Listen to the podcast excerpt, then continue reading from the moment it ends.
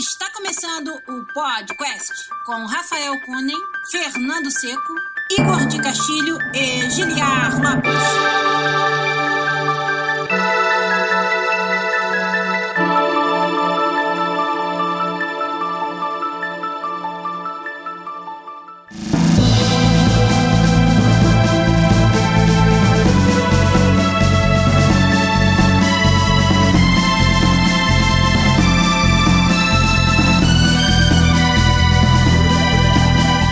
Podcast, né?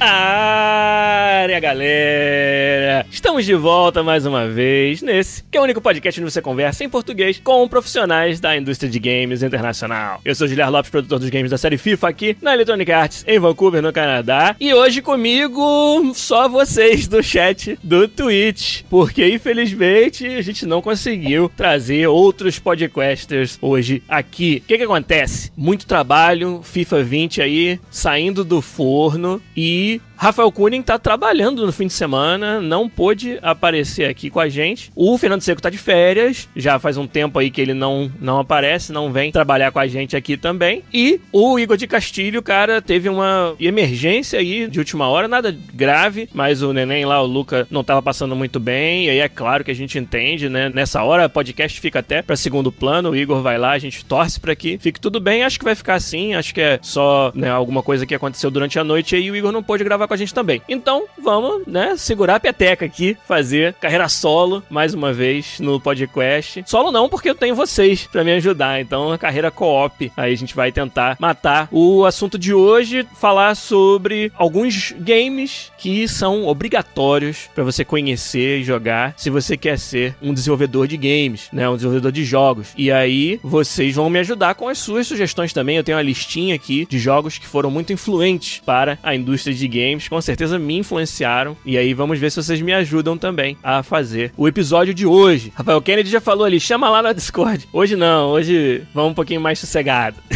Quem sabe na próxima a gente faz com a galera do Discord.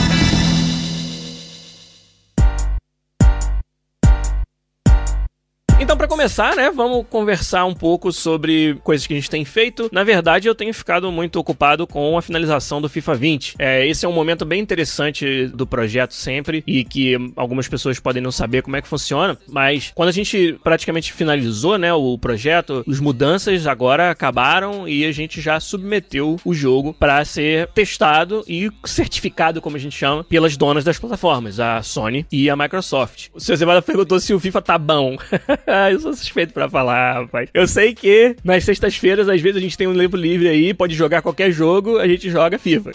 Lá no escritório mesmo, a gente tá já de saco cheio de desenvolver o jogo o ano inteiro. E se a Cevada falou, qual é a maior novidade do FIFA esse ano? Acho que é o modo volta, que é o modo de futebol de rua. Mas não vou ficar fazendo propaganda do FIFA aqui, não. Acho que é interessante falar, por exemplo, que como é que funciona esse processo, né? Um pouco de, de certificação do jogo. Quando você termina de fazer o seu projeto de game, você quer lançá-lo nos consoles, você precisa passar passar pela certificação da Sony e da Microsoft. Como é que funciona isso? Eles vão testar o seu jogo. Você tem que ter, inclusive, servidores em pé, porque o jogo tem muitos componentes online que precisam ser testados. E o que a Sony e a Microsoft querem fazer não é necessariamente testar se o seu jogo é bom ou ruim. Não é isso aí, não é a prerrogativa deles. É muito mais ter certeza que o seu jogo funciona dentro das restrições que eles têm para que não, por exemplo, dê um crash e a pessoa fique achando que o problema é do PlayStation dela, né? Tem vários requisitos requisitos, né? A forma que você usa os sistemas que são fornecidos pela Sony pela Microsoft. Sistema de login, de, de acesso à rede, acesso aos amigos. Então, tudo eles vão testar e certificar que o seu jogo atende a essas, a essas restrições. Se a gente voltar lá no começo da indústria de games, tô falando assim de anos, começo dos anos 80, o Atari, que foi um dos primeiros consoles de grande consumo, né, de grande popularidade, deu uma explosão, ele acabou tendo problemas sérios justamente de games que não funcionavam direito. E não havia nenhum tipo de certificação, nenhum tipo de processo que garantisse que a pessoa ia lá no seu garagem de casa fazer um jogo pro Atari, publicava, e se esse jogo não funcionasse, foda-se, entendeu? E isso fez com que os consumidores tivessem muita desconfiança na hora de comprar os jogos. E aí, esse sistema de certificação foi algo que a Nintendo introduziu no mercado. Quando a Nintendo lançou o NES, ela lançou lá o Nintendo Selo de Qualidade. Era sempre um, um selinho dourado que vinha na capinha do jogo, e depois se tornou até uma, uma marca meio holográfica para evitar que fosse copiada, né? Que fosse adulterada. E aí virou o Nintendo selo de qualidade. Quem jogou Nintendo na época dos anos 80 sabe do que eu tô falando. E vinha sempre nas caixinhas. E a partir daí criou-se todo esse processo de que o dono da plataforma precisa testar e certificar o jogo antes que ele possa ser publicado, né? E isso acontece até hoje. No PC é engraçado, né? Porque o PC não tem um dono né, de plataforma. E a EA faz a sua própria certificação. A gente tem um time interno que age como se fosse o dono da plataforma no caso do PC e não vai deixar o FIFA sair no PC se tiver algum defeito sinistro que, que possa causar, por exemplo, até danos irreparáveis à, à máquina do usuário, né? Então, é nesse momento que a gente está agora com o FIFA 20, o jogo está completo, o jogo está pronto, está passando pela certificação. Estamos trabalhando já em mudanças que entram nos patches, né? Quando sai, por exemplo, o jogo, geralmente no primeiro dia já tem um patch, justamente porque demora tanto para esse processo de certificação acontecer, né? Nós estamos agora no primeiro dia de setembro hoje e o jogo sai dia 27, então leva esse tempo todo para fazer certificação, para fazer a manufatura dos discos. E durante esse tempo a gente acha outras coisas que a gente gostaria de poder consertar no jogo. E para isso a gente faz patches. Então hoje já tem uma lista lá de, de mudanças que a gente quer fazer. É, a maioria delas é para consertar coisas. A gente tenta, desde o ano passado, a gente tenta não mudar muito a funcionalidade central do jogo, não mudar muito o gameplay, por exemplo, num patch tão no começo, para dar tempo que a comunidade jogue, entenda como funciona o jogo desse ano e aí venha com um feedback um pouquinho mais sólido para nós, né, do que se simplesmente ter jogado um, dois dias. O Gelson MFG perguntou se tem certificação para os patches. Também tem, só que ela é muito mais rápida do que a certificação do jogo completo. Então dá tempo de agora até o lançamento fazer a certificação do jogo em si e do primeiro patch para que ele já esteja disponível no dia que o jogo sai, né? Porque um patch ele é muito mais simples, ele é só uma mudança incremental em cima de algo que a Sony e a Microsoft já, já terão testado com mais rigor antes, que é a versão completa do jogo. E para nós desenvolvedores, além das mudanças de patch, a gente fica meio que naquela assim, esperando que nada aconteça, esperando que não venha nenhuma comunicação da Sony da Microsoft sobre algo que quebrou a certificação e que a gente precisa consertar correndo. Esse é o pesadelo de qualquer desenvolvedor, é ter que fazer uma mudança meio que em cima da hora e submeter de novo, fazer a resubmissão do jogo para os donos de plataforma. Isso aí tem um custo alto, tem o risco de atrasar o lançamento do seu jogo, né? E ninguém quer ter que fazer isso. Então nós estamos meio que todos os desenvolvedores líderes de cada grupo, né? Estamos on call. Então pode a qualquer momento chegar uma, um telefonema aqui da EA para mim, mas eu acho que não vai acontecer porque a gente tá com uma segurança, uma confiança muito grande de que o jogo tá prontinho para ser aprovado, né? E por isso que a gente tá meio que no compasso de espera, mas não acredito que, que vai acontecer nada, né? O Sr. Cevada queria saber como é que funciona os dev kits, né? O que é um dev kit? Dev kit é uma versão do console para desenvolvedor. Então é uma caixa que a cara dela não tem nada a ver com a cara do console que você compra na sua casa, porque ele não é feito para ser bonito, ele é feito para ser uma ferramenta. E um dev kit ele tem a capacidade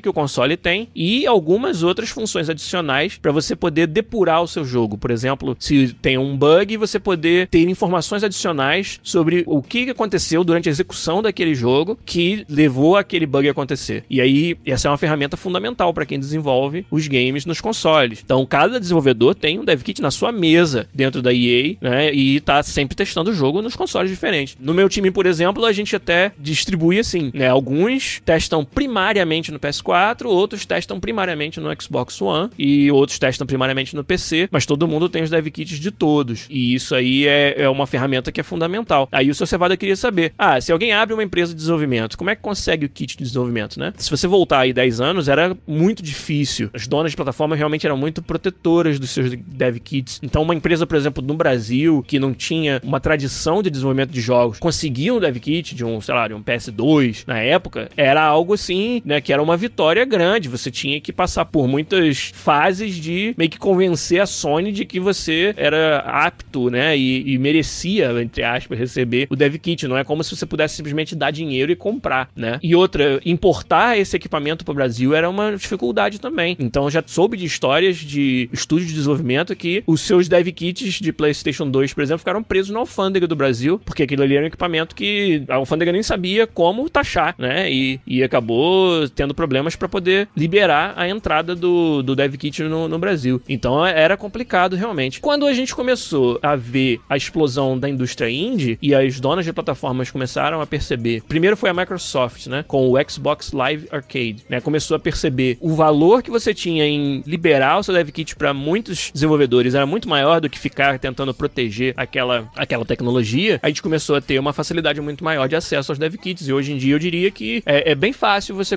conseguir. Você teria que entrar realmente num desses programas de desenvolvimento das, das donas de plataforma, que dão apoio aos indies, e talvez você tenha que mostrar algum tipo de, de plano do seu jogo, eu não sei exatamente, mas eu acredito que seja muito mais fácil hoje conseguir. Se você quisesse, por exemplo, o Dev Kit do PS4 para fazer um jogo para Sony, deve ser muito mais fácil hoje conseguir. Se tiver alguém até aí no chat que, que trabalhe com isso, que seja da indústria de games indie ou do Brasil e que tenha passado por ele processo de ter que né, solicitar um Dev Kit, seria legal que vocês pudessem também falar como é que funciona, porque eu já há muitos anos estou aqui na EA e já não sei exatamente como é que funciona, mas eu sei que isso aí é uma diferença grande de 10 anos para cá em facilidade do acesso aos Dev Kits, né, para responder a pergunta do Sr. Cevada aí. Então, como eu falei, é, a gente está naquele compasso de espera para que nada aconteça e jogando bastante o FIFA 20. Nós estamos os desenvolvedores que gostam do jogo lá e que são muitos, a gente tem jogado direto. A gente fez a jogatina essa sexta-feira agora que passou anteontem com os brasileiros lá da EA. Eu sempre, quando tá nessa época assim, perto do lançamento do jogo, eu reservo uma sala de reuniões toda sexta-feira, na final da tarde, boto lá um dev kit ligado na TV grande e a gente joga dois contra dois, um contra um. A gente fez várias partidas interessantes aí nessa, nessa sexta-feira, foi legal. Fechei a semana invicto, só vou tirar onda lá com o pessoal da EA. E estamos nessa fase agora final, realmente, do FIFA 20. E não é segredo para ninguém, FIFA 21 já começou, né? O ciclo não para, a gente já tá começando a rascunhar as primeiras ideias, os primeiros protótipos. Nem protótipo a essa altura, é só realmente ideia, só conceito para o que a gente vai, como que a gente vai andar mais um pouco para frente, né? Empurrar mais para frente o gênero de jogos de futebol no FIFA 21. E essa época que vai começar agora de pré-produção é a época que eu realmente mais gosto. Que a gente pode brincar muito, a gente pode experimentar muito, a gente pode fazer muita coisa legal e diferente com a base de código que a gente já tem estável aí do FIFA 20 e começar a brincar com coisas do FIFA 21. O seu Cevada perguntou qual o jogo de final do ano que eu estou esperando mais para jogar. Eu vou falar um só para não ficar muito longo aqui, seu Cevada, porque tem vários jogos interessantes para sair, mas um que eu tô realmente, cara, muito empolgado é o The Outer Worlds, o jogo novo da, da Obsidian. Tem aquele espírito do Fallout, que vocês sabem que eu sou muito apaixonado, e o Outer Worlds, um jogo sobre colônias espaciais em outros planetas, que tem toda uma temática assim de consumerismo, né? De as colônias elas são bancadas por corporações. Então as corporações usam as colônias como tipo seus painéis de publicidade, né? Do, onde você olha tem tem publicidade. Então essa é uma interpretação no futuro cyberpunk muito comum, né? De que as corporações vão tomar conta da porra toda. E aí você vai viver num mundo onde você não, pra onde você olha. Blade Runner tem muito isso, né? Aqueles painéis de realidade aumentada gigantescos nas cidades e tal, fazendo propaganda das coisas. E nesse meio você vai ser, sei lá, um rogue, né? Provavelmente um bounty hunter aí, eu não sei qual é a temática, mas cara, tô muito empolgado porque também confio muito na Obsidian. Gosto muito dos jogos que eles fazem e Outer Worlds para mim é o jogo que eu tô mais esperando no final do ano. O 4RZT perguntou do Cyberpunk. Cyberpunk é março, né? Março, abril, no começo do ano que vem. Então, como o seu Cevada perguntou esse ano, esse ano é o Outer Worlds, mas com certeza ano que vem Cyberpunk vai, a gente vai estar tá muito empolgado, vai querer muito acompanhar. Eu com certeza vou pular nele, cara, assim que sair. Mas para esse ano acho que é o Outer Worlds é o que eu tô mais empolgado.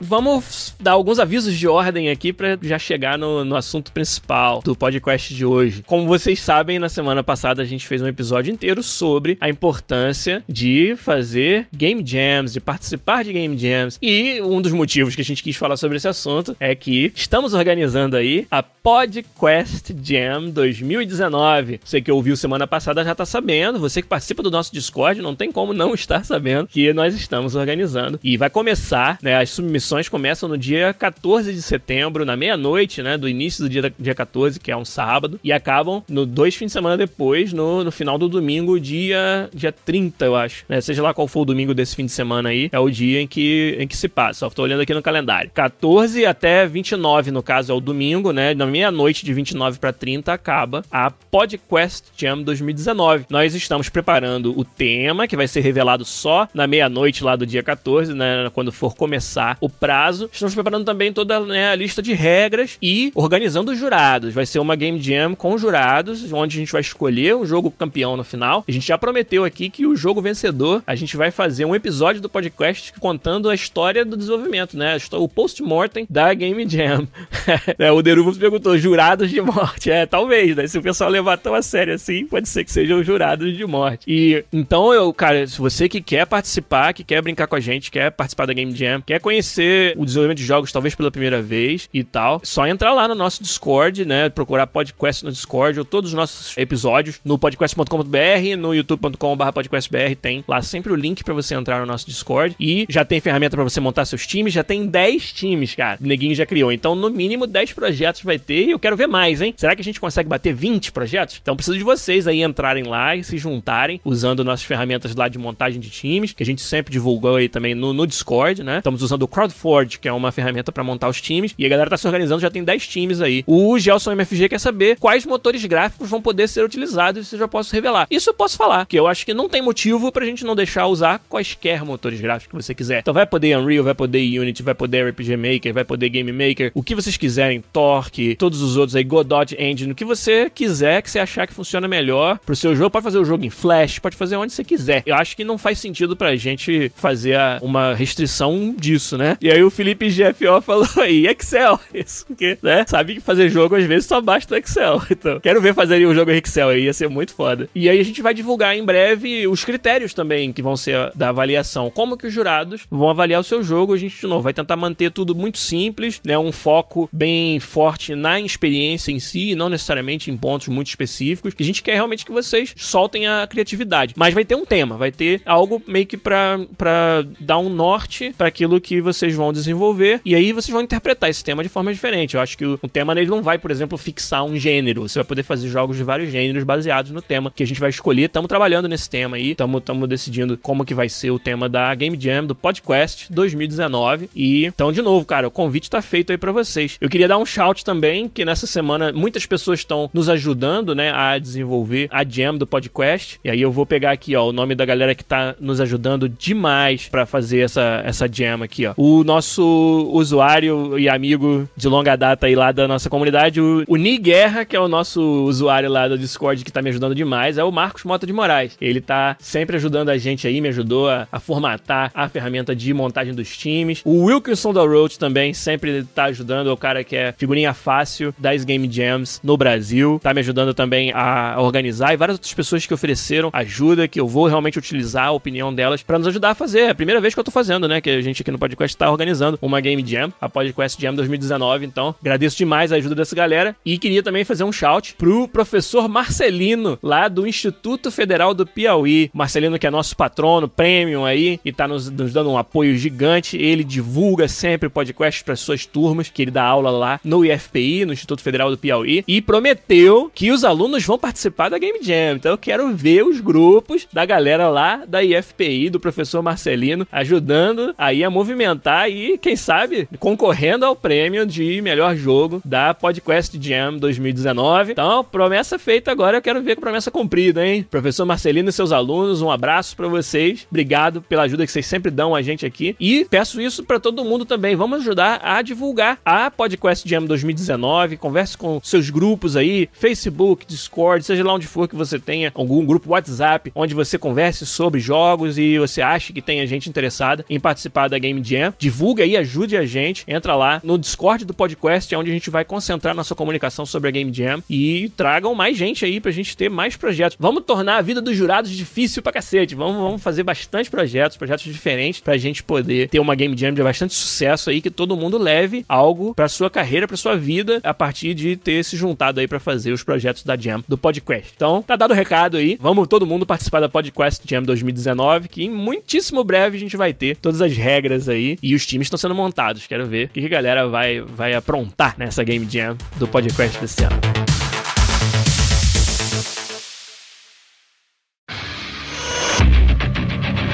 E vamos agora para o assunto principal do episódio de hoje. Eu coloquei aí no tema, quem tá no Twitch já, já viu, né? Chamei de jogos indispensáveis para game devs, para desenvolvedores de games. Eu queria aproveitar essa oportunidade, tô até sozinho aqui, difícil você achar um tema que dê mais debate, né, para fazer quando você tá assim sozinho. Então, como eu já tinha esse tema meio que guardado, resolvi trazer hoje pra gente falar sobre games que não só, não necessariamente nem são games de sucesso de crítica ou de público ou comercial, mas games que influenciaram e ainda influenciam a indústria de jogos. E aí queria trazer alguns dos meus exemplos pessoais. É um assunto muito pessoal, muito subjetivo, mas como tem vários jogos que realmente me inspiraram e acabaram não só me deixando cada vez mais interessado em jogar os games, mas também em fazer games, eu acho que é interessante compartilhar aqui. Tem muitos que são bem óbvios, né? E aí eu acho que fica meio sem graça se a gente falar dos mais óbvios de todos. Se você falar do Pong, do Pac-Man, do Mario, né, o Zelda, esses todos têm um, um, um, valor gigantesco. Como o próprio Rafael Kennedy tá listando ali. O Doom. Doom é uma influência absurda na indústria. O Doom acho que daria, não é tão óbvio assim, daria até pra gente colocar na lista aqui. Mas todo mundo sabe que o Mario para jogos de plataforma realmente trouxe muita inovação. É o Zelda para esse tipo de action adventure. Você volta lá nos primeiros jogos já feitos, o Pong considerado um dos primeiros jogos. O Felipe GFO até fala pergunta que apareceu: qual é o melhor jogo e por que é o Breath of the Wild?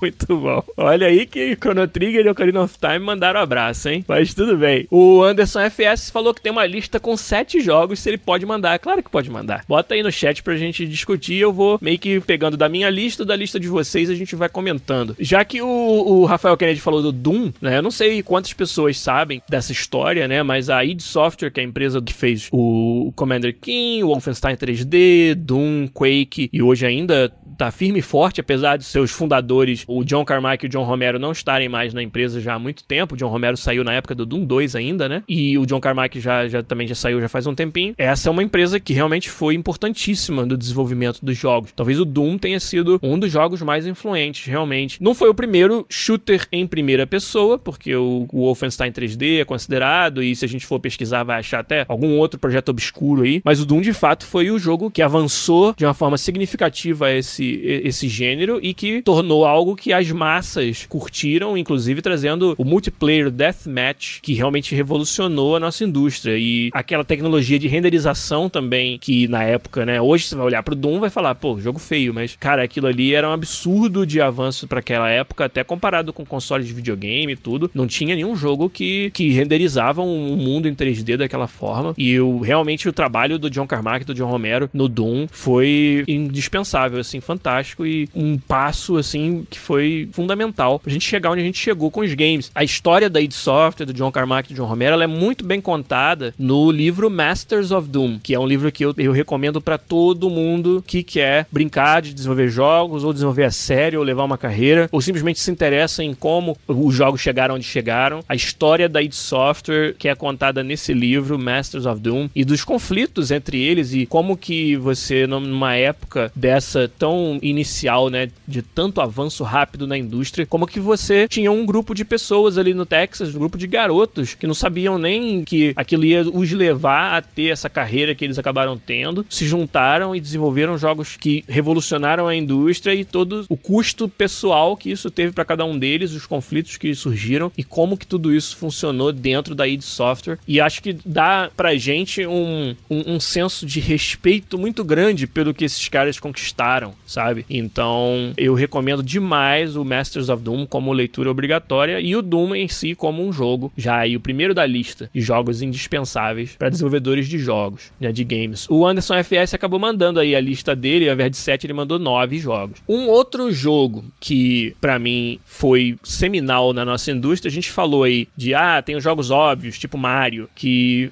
revolucionaram a plataforma, mas teve um jogo que parece óbvio quando você fala e talvez as pessoas não, não, não enxerguem o quanto ele resolveu um problema que era considerado impossível de resolver na época, que foi o Mario 64. É um outro jogo da minha lista de jogos indispensáveis. O Mario 64 comprovou que a jogabilidade de plataforma em 3D era não só possível de fazer, mas trazia desafios muito interessantes. Naquela época não se acreditava. Você tinha os jogos de plataforma em 3D que você tinha eram híbridos. Por exemplo, um Tomb Raider, onde você tinha um, um grau de ajuda, de, de auxílio ao usuário muito grande. Você pulava e segurava um botão para Lara se pendurar ou se apoiar em uma plataforma. E com isso, a precisão que era necessária, ela era ajudada por outros sistemas. E o Mario 64, ele provou que plataforma em 3D era possível, a forma como a câmera seguia o personagem muito mais próxima, muito mais dentro da ação do que a maioria dos outros jogos em terceira pessoa que a gente tinha na época, foi decisivo para você provar que esse tipo de jogo era possível de fazer. E de novo, o Miyamoto e o seu time lá na, na Nintendo provando que eles conseguem tirar jogabilidade muito precisa, muito boa, muito ajustada e balanceada e um level design fantástico. Level design de jogos 3D, cara, o Mario 64 deu uma aula, né? Quantas são as fases memoráveis de Mario 64 que foram montadas e, e, e com aquela magia da Nintendo de fazer as fases temáticas, né? Tem uma fase do Mario 64 lá mais pro final, cara, que é dentro do relógio, aqueles relógios de torre de relógio, e o Mario tem que subir a torre do relógio. E, cara, o como eles exercitam a plataforma 3D nessa fase de uma forma assim absurda. E de novo, hoje parece uma coisa óbvia, mas plataforma em jogo 3D não era um problema fácil de resolver na época, não tinha jogo que tivesse resolvido isso bem. E o Mario 64 foi fantástico em, em provar isso e a Nintendo mais uma vez mostrando por que que ela é, continua sendo, na minha opinião, uma das desenvolvedoras com maior potencial para empurrar a nossa indústria para frente. E eu acho que com o Mario 64 eles fizeram isso. O Felipe GFO até falou que plataforma 3D é algo que a Nintendo domina até hoje. São poucos os jogos bons que não sejam da turma do Miyamoto. E você pegar aí um Mario Galaxy, né, Mario Galaxy 1 e 2 e agora o Super Mario Odyssey. Cara, que jogos fantásticos com plataforma 3D. É um absurdo como a Nintendo consegue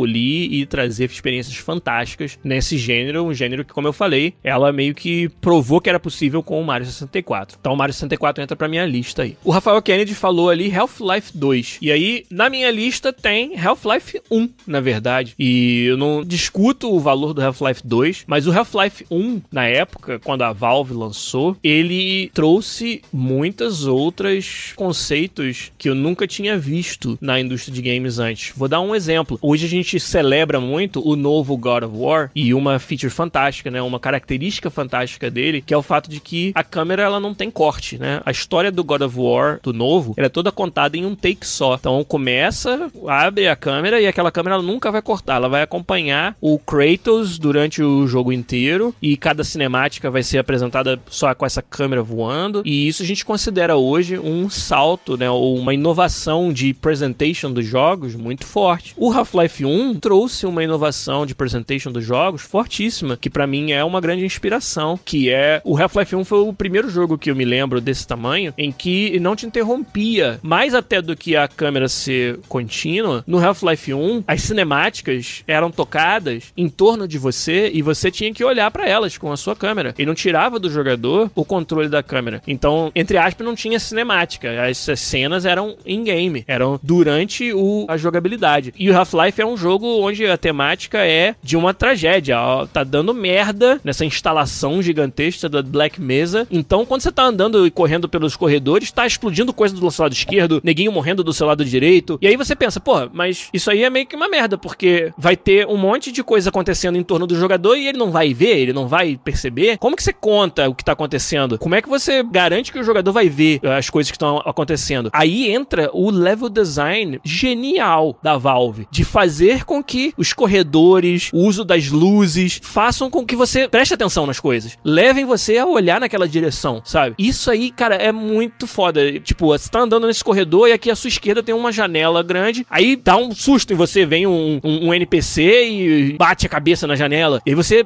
imediatamente vira para lá. E ali você vai ver uma cena de um bicho atrás do cara e por isso que ele bateu no, no vidro e tal. E você, cara, quando você entrar num game em primeira pessoa que te coloca nessas situações e que e com um valor de produção absurdo do Half-Life 1 pra época, a qualidade das animações e como eu te falei, a qualidade do level design era algo realmente assustador. E a primeira vez, cara, em, em termos de jogo em primeira pessoa, tinha lá o Doom, o Quake, onde você aloprava, matava tudo quanto era bicho, era mó adrenalina, mas Half-Life 1 para mim foi o primeiro jogo que levou a imersão para esse outro nível, de fato. Você se sentia naquela situação. Porque ele não tirava o controle das suas mãos em hora alguma, você realmente não tinha quebra da imersão em momento nenhum. E paradas foda acontecendo à sua volta e você, sabe, escapando por um triz de cada coisa que acontece e vendo a merda cada vez mais, entendeu, feder ali embaixo na, na Black Mesa e é uma experiência fantástica que eu recomendo para todo mundo que desenvolve os games, é o Half-Life 1 e a série no caso, né? E aí você fala de os próprios DLCs, né, os DLCs do, do Half-Life 1 que foram contar essa mesma história da perspectiva de outros personagens, até de adversários do Gordon Freeman, né? Então você teve vários DLCs de Half-Life 1 que foram isso e vários outros que foram modos de jogo baseados no Half-Life. O próprio Counter-Strike nasceu do Half-Life 1, né? E não, não existiria se ele não fosse um mod do Half-Life 1. Então, em todos esses sentidos, Half-Life 1 foi um jogo de muita influência na indústria e acho que essa parte da imersão, ele deu um salto que foi talvez o primeiro grande salto nesse sentido para a indústria de games, que eu me lembro pelo menos, foi o Half-Life 1. Várias outras menções muito importantes aqui no nosso chat, por exemplo, o 654785 falou de Portal, né? Portal. Portal realmente foi uma, uma influência grande em puzzles e trouxe puzzles muito interessantes. Trouxe também toda essa parte do contexto, de contar a história de uma forma muito divertida, sarcástica, um meio que um humor negro. E, de novo, se valendo, né? O Portal é um jogo também da Valve, desenvolvido com o engine do Half-Life, né? Se valendo muito da tecnologia, como eu falei, que eles já tinham de te fazer imergir no jogo muito fortemente. Então, Portal é um shout muito legal também. É, o Nerjal falou do Unreal, saiu no mesmo ano do Half-Life. Unreal foi, cara, shooter competitivo, foi uma referência também. O Rafael Kennedy falou de Metroid, que tá na minha lista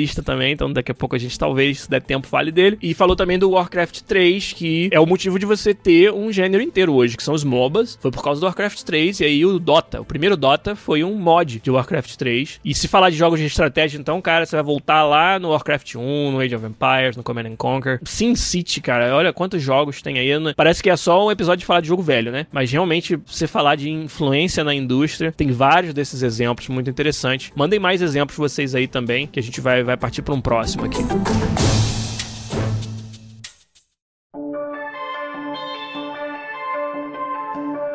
Agora eu queria falar sobre uma família de jogos, porque teve um, um, grupo de desenvolvedores e de estúdios nos Estados Unidos, nessa época aí do começo dos anos 90 e que foi até o final dos anos 90 e dá pra até dizer que ainda existe hoje uma, um restinho dessa influência, que as pessoas às vezes não sabem que elas estão todas relacionadas, né? Mas é, lá na costa leste dos Estados Unidos houve alguns estúdios que desenvolveram alguns jogos que foram seminais também para a indústria. Eu tô falando da Origin Origin Systems, que virou Looking Glass Studios e virou Irrational Games. E deu spin-off de vários outros. Aliás, Ion Storm também, a empresa do John Romero, depois que ele saiu da id Software, teve a influência deles. Então, isso é uma galera aí, é, o Warren Spector, tem vários outros desenvolvedores aí. Ken Levine veio dessa família e desenvolveram vários jogos que, para mim, também tiveram uma influência grande. Eu vou colocar todos eles como se fosse uma influência, né? Que são Ultima Underworld, da Origin Systems, o System Shock 2 e que veio depois se tornar o BioShock, né? E também Deus Ex, que foi o jogo que o Nerjal mencionou aí. Então, todos esses jogos, eles talvez tenham sido jogos assim que mais se levavam a sério. Muito da contribuição, por exemplo, lá dos jogos Ultima e Ultima Underworld, que tem mais a ver com o estilo do System Shock 2, do BioShock etc. A premissa deles é que uma das coisas que eles faziam é que não tratar mais os jogos como brinquedo, né? E realmente usar os jogos como uma, uma mídia onde você pudesse não só contar histórias, porque você pode contar histórias em várias outras mídias, mas usar a interatividade dos jogos como uma forma de ter um impacto da história muito mais forte. E isso, desde o Ultima Underworld, o Ultima Underworld te coloca num jogo em primeira pessoa, dentro lá do Underworld, e toma aqui uma espada meio é, enferrujada, uma pedrinha no chão e vai embora, cara. Desbrava aí o, o Underworld. E que você você só vai, só vai conseguir equipamento se você achar. Aí mata os bichos e pega os dentes e faz armas, entendeu? Então o último Underworld te colocava num perrengue desse. E depois disso, cara, System Shock 1 e 2. System Shock 2 em particular, cara, que jogo influente, fantástico. De novo, bota você numa, numa estação espacial onde a IA que controla a estação ficou maluca, começou a mandar matar todo mundo e você que vai ter que resolver essa merda. E, de novo, entendeu? Vai com a cara e a coragem, filhão. System Shock 2 muito atmosférico,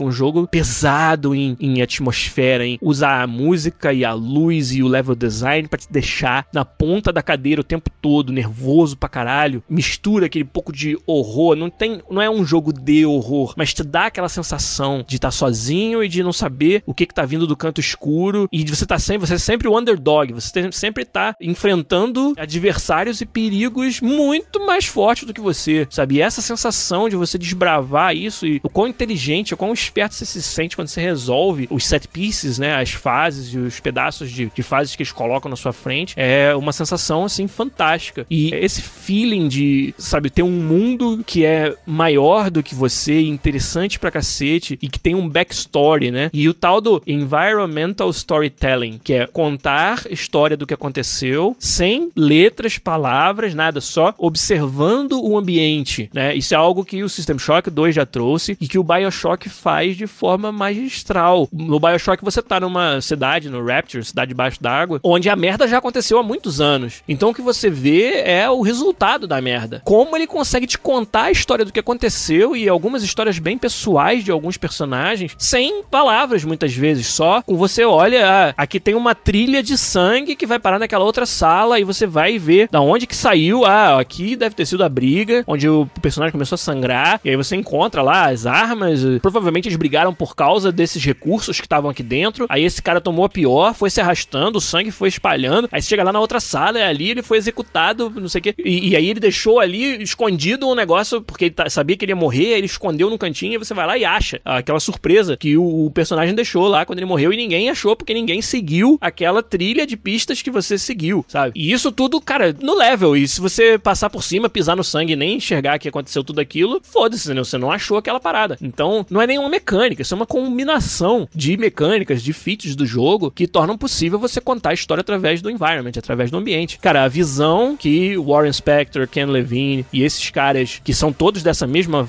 como eu falei, família de estúdios, eles são todos relacionados, um saiu de um para trabalhar no outro, né? Então foi a Origin, a Looking Glass e a Irrational e a Ion Storm, desenvolveram todos esses jogos que tinham todas essas premissas, cara. E o Deus Ex, né, que é talvez a obra-prima do Warren Spector, né, e foi feito na Ion Storm. O Deus Ex foi o primeiro jogo que eu me lembre que realmente te dava uma liberdade de resolver os problemas de formas diferentes muito grande. Até então, os jogos tinham as suas set pieces, né, tinham os seus suas fases, os seus pedaços das fases e tinha meio que a, a forma certa de resolver. O game designer e o level designer meio que definiram ali, ó, a gente quer o quê? Que o jogador brigue, brigue, brigue, descubra que ele não tá dando dano e aí observe que tem um ponto fraco não sei aonde, aí dá a volta e faça, né, mas tudo tinha um plano, assim. O seu trabalho como jogador era meio que desvendar o puzzle que o designer montou para você. O Deus Ex tinha a premissa de que não tinha forma certa, tinha sistemas que funcionavam. Então esses personagens, eles fazem essa ronda, nesse prédio tem tanto a forma de entrar pela frente e sair atirando em todo mundo, quanto tem a entrada pelos fundos e só que você vai ter que ter determinadas habilidades no seu personagem para poder achar e poder navegar essa entrada. Então, típico do Deus Ex, né? Ah, cara, tem a porta da frente e tem ali a saída pelo lado, só que ela tem um, uma parte que tem água e eletricidade. Então, se você não tiver uma habilidade de resistir à eletricidade ou uma habilidade que você possa jogar algo lá longe para parar a corrente elétrica e poder passar, você não vai poder usar aquela entrada. E é uma, uma opção a menos para você. Tem uma outra solução que é: tem um outro NPC lá na puta que pariu que você vai dar a ideia nele. Você vai ter uma é, habilidade de carisma, vai chegar lá e vai conseguir com ele uma chave que abre uma porta que não tem como abrir sem a chave. E o Warren Spector e o seu time da Iron Storm montaram no Deus Ex um jogo onde isso tudo era possível. Cada fase tinha N maneiras de resolver. E, na verdade, ele não definia maneiras específicas. Ele botava lá entradas com diferentes atributos necessários para você passar por elas e cada jogador ia descobrir qual que funcionava pro seu personagem. E isso fazia com que as histórias que você contava até pros seus colegas sobre como você resolveu os problemas eram únicas. Cada um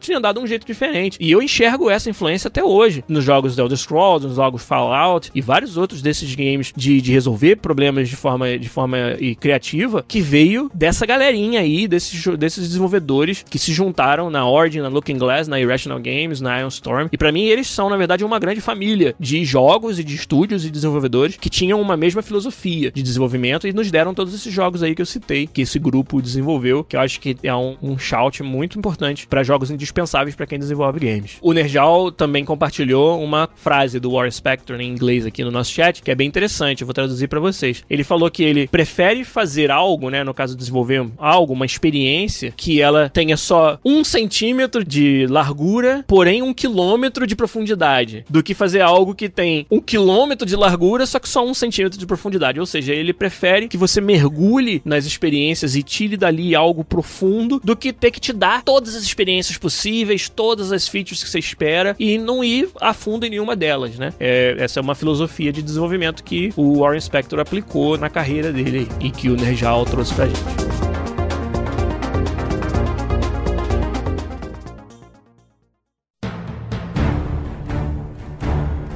Mais uma que tava na lista original ali e que o Rafael Kennedy acabou de botar no, no nosso chat. Ah, na verdade, ele botou duas, cara. Ele, você tá adivinhando a minha lista, né? Você tá, tem uma câmera aqui? Então eu queria falar também de Baldur's Gate. Baldur's Gate, que foi o primeiro grande RPG hard nos computadores. RPG tentando implementar linha a linha as regras dos RPGs de mesa tradicionais. No caso, Dungeons and Dragons, né? Né? O Baldur's Gate, eu não vou lembrar agora em qual versão do D&D ele foi baseado, se foi o AD&D ou se foi, sei lá, qual edição, não importa. O pessoal da BioWare conseguiu desenvolver RPG com aquele mesmo sentimento e a profundidade do RPG de mesa no computador, cara. E o Baldur's Gate 1 foi um marco. E na verdade, se a gente falar de famílias de jogos e famílias de estúdios, ele criou uma outra revolução na indústria nesse sentido, que é o publisher publisher do Baldur's Gate foi a Interplay, começou a montar estúdios para usar o engine do Baldur's Gate para fazer vários outros jogos de RPG hard no computador. Então daí saiu Icewind Dale, Planescape Torment, tem algum outro que eu tô esquecendo aí, uma série foda que eu jogava muito na época, mas o próprio Baldur's Gate, Baldur's Gate 2, agora vai ter o 3. Esses RPGs todos e óbvio a BioWare continuou nessa linha com Neverwinter Nights, que foi um jogo fodástico aí, ó. Rafael Kennedy me lembrando lembrando do Neverwinter Nights aí no chat. E eu tô esquecendo algum, cara, porque tinha Baldur's Gate, Icewind Dale, Planescape Torment, tinha mais um nessa época aí que eu joguei demais, mas tô, tá me falhando agora o nome. Tudo da Interplay. E tudo foi. O sucesso do Baldur's Gate foi o que fez nascer todos esses jogos. E, cara, era uma época em que foi perfeito para mim, porque eu jogava RPG de mesa, né, com os colegas e chegou uma época onde não tinha mais tempo para juntar com os colegas. E aí a minha saída para continuar continuar aproveitando os RPGs foram os RPGs de computador, onde você jogava sozinho. E aí, cara, eu engoli todos os jogos da Interplay e da BioWare nessa época. Jogava demais. Porra, o Baldur's Gate 1, cara, foi, foi uma influência absurda, assim. Né, o Rafael Kennedy até lembrou do Wasteland, que foi um dos precursores até do Fallout 1. Né? E o Fallout foi né, a série original também. Meio que uma side quest dessa, dessa família, ele já não é tão parecido com esses outros. Não, não que não seja um jogo fantástico, eu acho fantástico. Mas quando a gente fala de influenciar a indústria, o Baldur's Gate é o original. E esses são jogos também dessa mesma publisher, porém não desse mesmo. Eles não, não tinham o mesmo compromisso em implementar as regras do DD de forma tão fiel, né? Quanto tinha o Baldur's Gate, o Icewind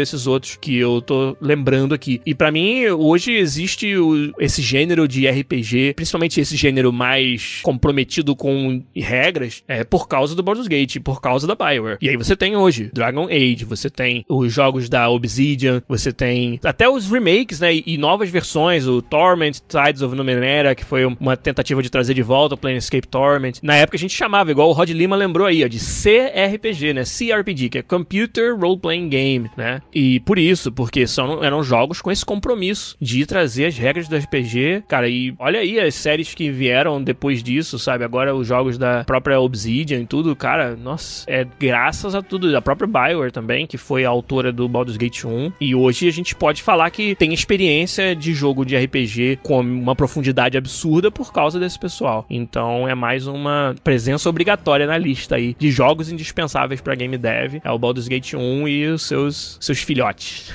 tem várias outras shouts muito importantes aí que a galera do chat tá trazendo. Tem os jogos de corrida, o Need for Speed, que foi feito para a revista Road and Track. É isso mesmo, Fábio Tust. Desenvolvido aqui em Vancouver, né, pela Black Box, que depois foi comprado pela EA. O Need for Speed se tornou aí uma referência no, no estilo mais arcade de jogar os jogos de corrida, né? Um shout muito forte. O Neruvas lembrou do Black and White, né? O Black and White, que foi aquele jogo que tinha aquela IA toda rebuscada do Peter Molyneux, onde você, você era um deus e tinha um avatar da sua, sua influência na Terra, que era um animal que tinha uma IA super avançada. O Black and White, na verdade, é do mesmo estúdio que o Rod Lima lembrou aí, do Fable, que é a Lionhead, e na verdade a origem deles e do Peter Molyneux é na Bullfrog, né? Que fez lá vários clássicos e jogos muito influentes também, como o Syndicate, o Populous, Dungeon Siege. Dungeon Siege, não. Como é que era lá? O Dungeon Keeper. Caralho. É, você era meio que o, o gerente da dungeon. É, o Deruvos lembrou aí, ó. Dungeon Keeper, esse mesmo. Todos esses são jogos do Peter Molyneux. E aí ele veio fundar a Lionhead, fazer o Black and White, fazer o Fable, que, porra, Fable, cara. Que série fantástica. Então tem também uma influência grande dessa galera aí. Agora, um outro que eu queria trazer aqui, que eu acho que é uma influência muito importante também, cara, gerou um gênero que é algumas das melhores experiências dos games. E acho que também para os desenvolvedores demonstrou muita coisa interessante, muita coisa importante, que foi o GTA 3. Eu acho que lá em cima alguém citou o GTA 3, mas não vou lembrar quem foi que falou. Mas por que, que o GTA 3 foi tão importante para o desenvolvimento dos jogos? Ele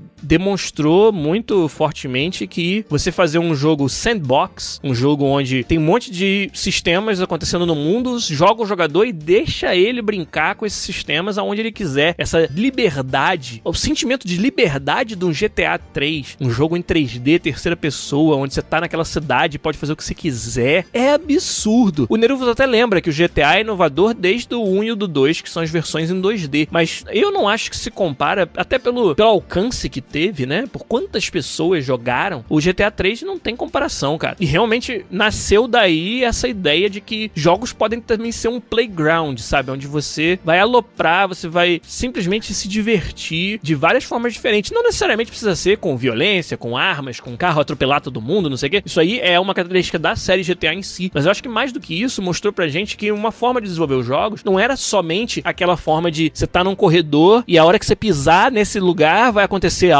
e é tudo scriptado e que tem um valor gigantesco esse tipo de jogo, mas até então essa era mais a norma, né, do que a exceção. Os jogos eram todos assim, craftados à mão pro jogador chegar nessa hora e ter essa experiência específica. E o GTA 3 mostrou que, cara, tem um outro tipo de jogo que você não precisa disso. Você pode simplesmente jogar as coisas no mundo e cada jogador vai experimentar na ordem da, da forma que ele quiser, sabe? E todos esses sistemas vão interagir uns com os outros. Essa é outra coisa que era muito raro. Quando você tinha só a jogabilidade scriptada, era, entre aspas, mais fácil você fazer determinadas coisas e influenciar as outras naquela ordem. Mas se você trocar uma de lugar, já fudeu. E o GTA 3, ele é um jogo sobre sistemas, né? Sobre as features soltas lá no jogo e vai ter um cara dirigindo o carro que vai atropelar um NPC e vai dar uma merda ali, os outros carros vão bater e tal. E nada disso o jogador sequer participou. Mas o porquê o sistema tá bem implementado e interage uns com os outros, a parada funciona, sabe? E isso foi algo que o GTA 3 foi o primeiro jogo de popularidade massiva que trouxe isso e provou que era possível, era uma forma de você desenvolver um jogo também, essa que a gente hoje conhece como sandbox, né? Para mim foi também algo que revolucionou a indústria e mostrou, igual eu falei, que não precisa todas as experiências serem aquela coisa scriptada, que o designer foi lá e fez exatamente a ordem e o momento onde cada coisa vai acontecer e chega na hora ali, tira o controle do jogador, mostra uma cinemática porque você quer que o cara veja aquilo. GTA 3 é o oposto disso. Entendeu? O caos tá acontecendo e vai embora, filhão, e entendeu? se solta aí. E hoje você fala de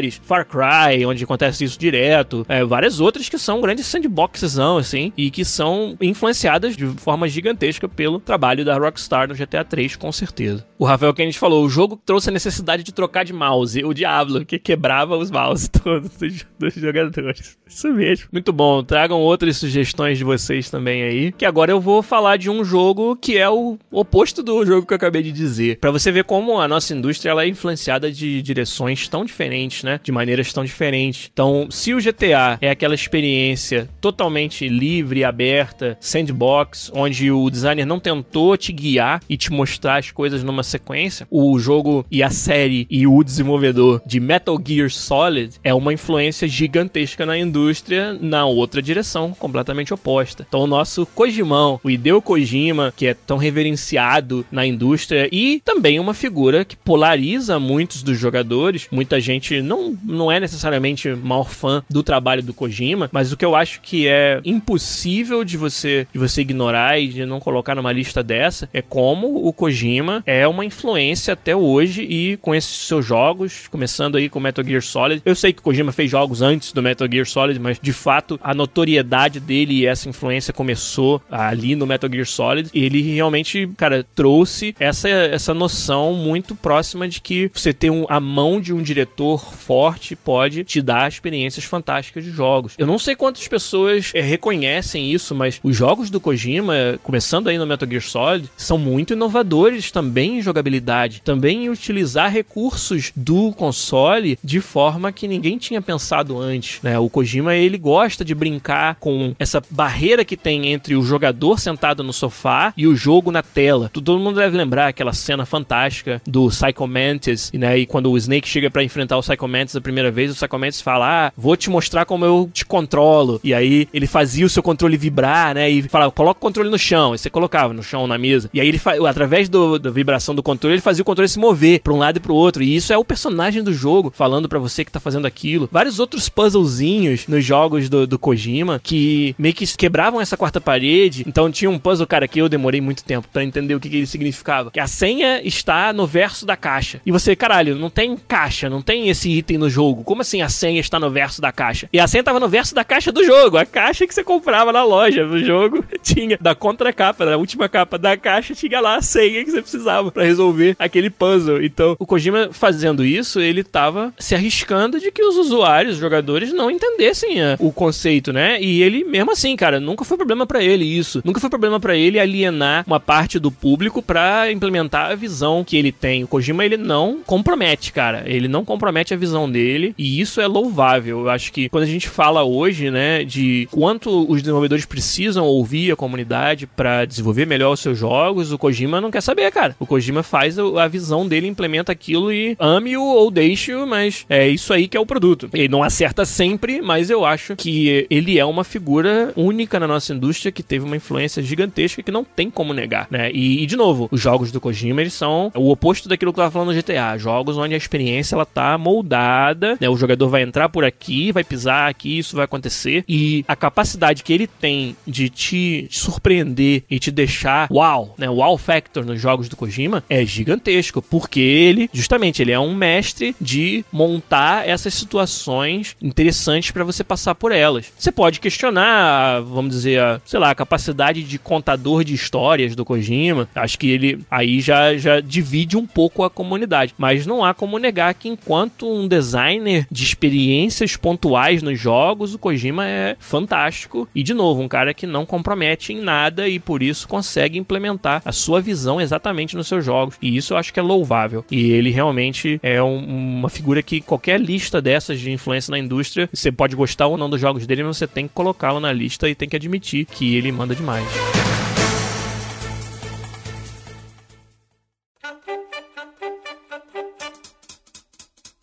Que mais? Tá acabando minha lista aqui. Não é que não tenha mais jogos para falar, mas a gente tem que selecionar e, e, também tem o tempo aqui. Acho que dá pra gente fechar com os últimos, hein? O Pimenteon, que falou que é a primeira vez dele aqui, lembrou do Harvest Moon, joguinho de fazendinha, muito influente também. É o próprio Pokémon, né? Se você falar de Pokémon, cara, como influenciou a indústria, toda a parte da, co da coleção e de você ter esse, essa vontade de capturar todos e tal, que é uma, uma mecânica importante, né? Nos jogos. O aqui o Ramada lembrou do Minecraft, que é outro jogo influente demais. Minecraft, a gente ainda nem viu direito toda a influência que ele vai ter, porque a gente sempre fala isso aqui no podcast, né? Quando as gerações que vieram jogando Minecraft forem desenvolver os jogos, aí a gente vai ver a influência do Minecraft na indústria de uma forma muito forte. Quando essa galera começar a transformar a jogabilidade do Minecraft em ideias de como montar jogabilidade nos seus jogos. Isso vai ser muito importante, cara. O Minecraft é um, é um shout forte fortíssimo. O pessoal falou muito de Gears of War, Resident Evil 4, jogos que trouxeram mecânicas que foram muito importantes. Resident Evil 4 com a sua câmera em cima do ombro, o Gears of War com o cover, né? Você tem os lugares no cenário onde você pode se proteger dos tiros e várias outras mecânicas. Mas se a gente for falar mecânica por mecânica, aí realmente vai ter muitos jogos pra gente falar. Um outro que talvez eu tinha deixado meio que pro final, talvez não ia nem falar dele, mas acho que pra gente fechar, é, também ele começou um gênero completamente novo de jogos, que tem até hoje, é um dos gêneros mais apreciados né, do pessoal aí, foi a série Metroid, né? E hoje é sinônimo você fala Metroidvania, né? E é um gênero, né? Porque os jogos Castlevania que não começaram com essa mesma pegada, mas acabaram se tornando, né? Somente depois do Symphony of the Night, os jogos Castlevania acabaram pegando emprestado, mas Metroid é o original jogo com esse tipo de, de estrutura. Que estrutura é essa? É um jogo onde, teoricamente, você pode ir para qualquer lugar, né? O jogo tá todo aberto para você, mas não é bem assim. Na verdade, você tem um ambiente grande para você explorar e você nessa exploração vai encontrar portas, vai encontrar barreiras, obstáculos que você vai precisar de ferramentas que você ainda não tem. E aí, a cada momento em que você obtém uma nova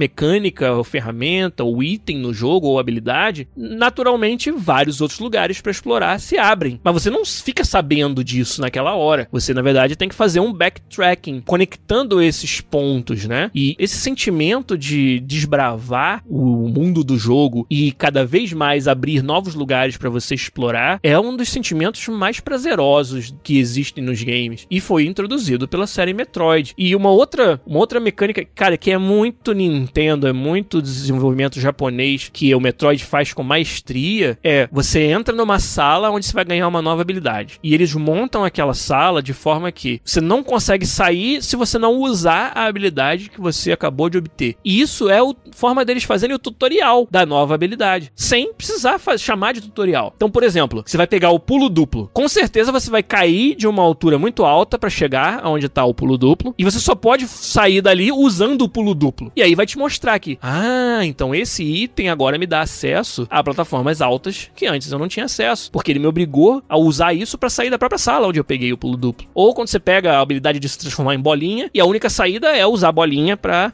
passar por baixo, sabe? E, e, tudo isso é algo que passa às vezes desapercebido, mas que para um desenvolvedor ali é uma lição, é uma aula de usar o level design para ensinar ao jogador como usar as mecânicas do jogo. E isso é algo que, cara, o Metroid 1 no Nintendinho já trouxe para você essa contribuição para a indústria de games, para o desenvolvimento dos jogos, para a forma de você fazer level design e design talvez da experiência completa como algo que você está destravando e explorando nesse processo, é algo que que começou aí com o primeiro Metroid. O Neruvus lembrou que o primeiro Metroid foi um fracasso de vendas, mas o Super Metroid do Super Nintendo fez um sucesso muito grande. E olha, a Nintendo como ela se renova cada vez mais. No caso, nesse exemplo que eu vou dar, a Retro Studios com o apoio da Nintendo, que foi o Metroid Prime, que aí pegou essa mesma franquia e trouxe esses mesmos conceitos de exploração e evolução gradativa, onde você vai abrindo lugares para explorar e colocou no jogo 3D em primeira pessoa, cara, sabe? Sabe? Eles conseguiram traduzir de forma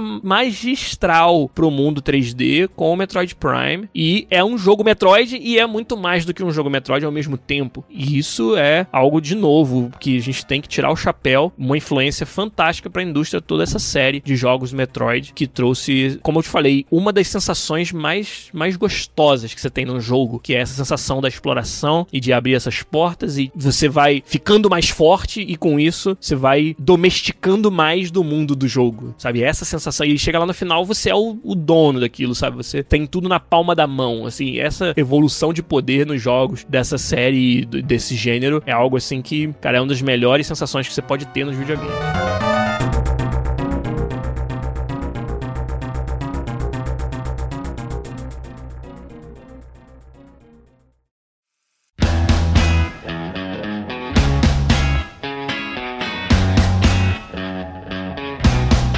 Acho que com isso a gente vai fechar então o episódio de hoje. Tô bem cansado já de falar sozinho aqui esse tempo todo, mas eu não queria deixar passar em branco, não, não queria deixar que a gente não tivesse um episódio hoje. E queria agradecer demais a ajuda de todos vocês aí no chat do Twitch que tornaram muito mais interessante essa nossa meio monólogo aqui, meio conversa maluca, porém com muitos exemplos, alguns corroborando exemplos que eu já tinha trazido e outros que eu tinha esquecido, que eu não tinha pensado. Então foi muito legal vocês terem me ajudado aí. Obrigado, galera. Obrigado vocês que estão ouvindo também a versão podcast, claro. Vocês perderam aí a live, então quem quiser participar com a gente da próxima vez é lá no twitch.tv/podcastbr e depois eu publico também no youtube.com/podcastbr. Mas por essa semana vamos ficando por aqui. Me deixa aí descansar um pouquinho a voz e a gente volta semana que vem com mais um podcast. Tomara que com outros podcasters também estando disponíveis aqui para participar com a gente. Mas por hoje a gente fica por aqui. Obrigado, gente. Um abraço. Jair Lopes se despede de vocês e até semana que vem com mais um podcast. Tchau!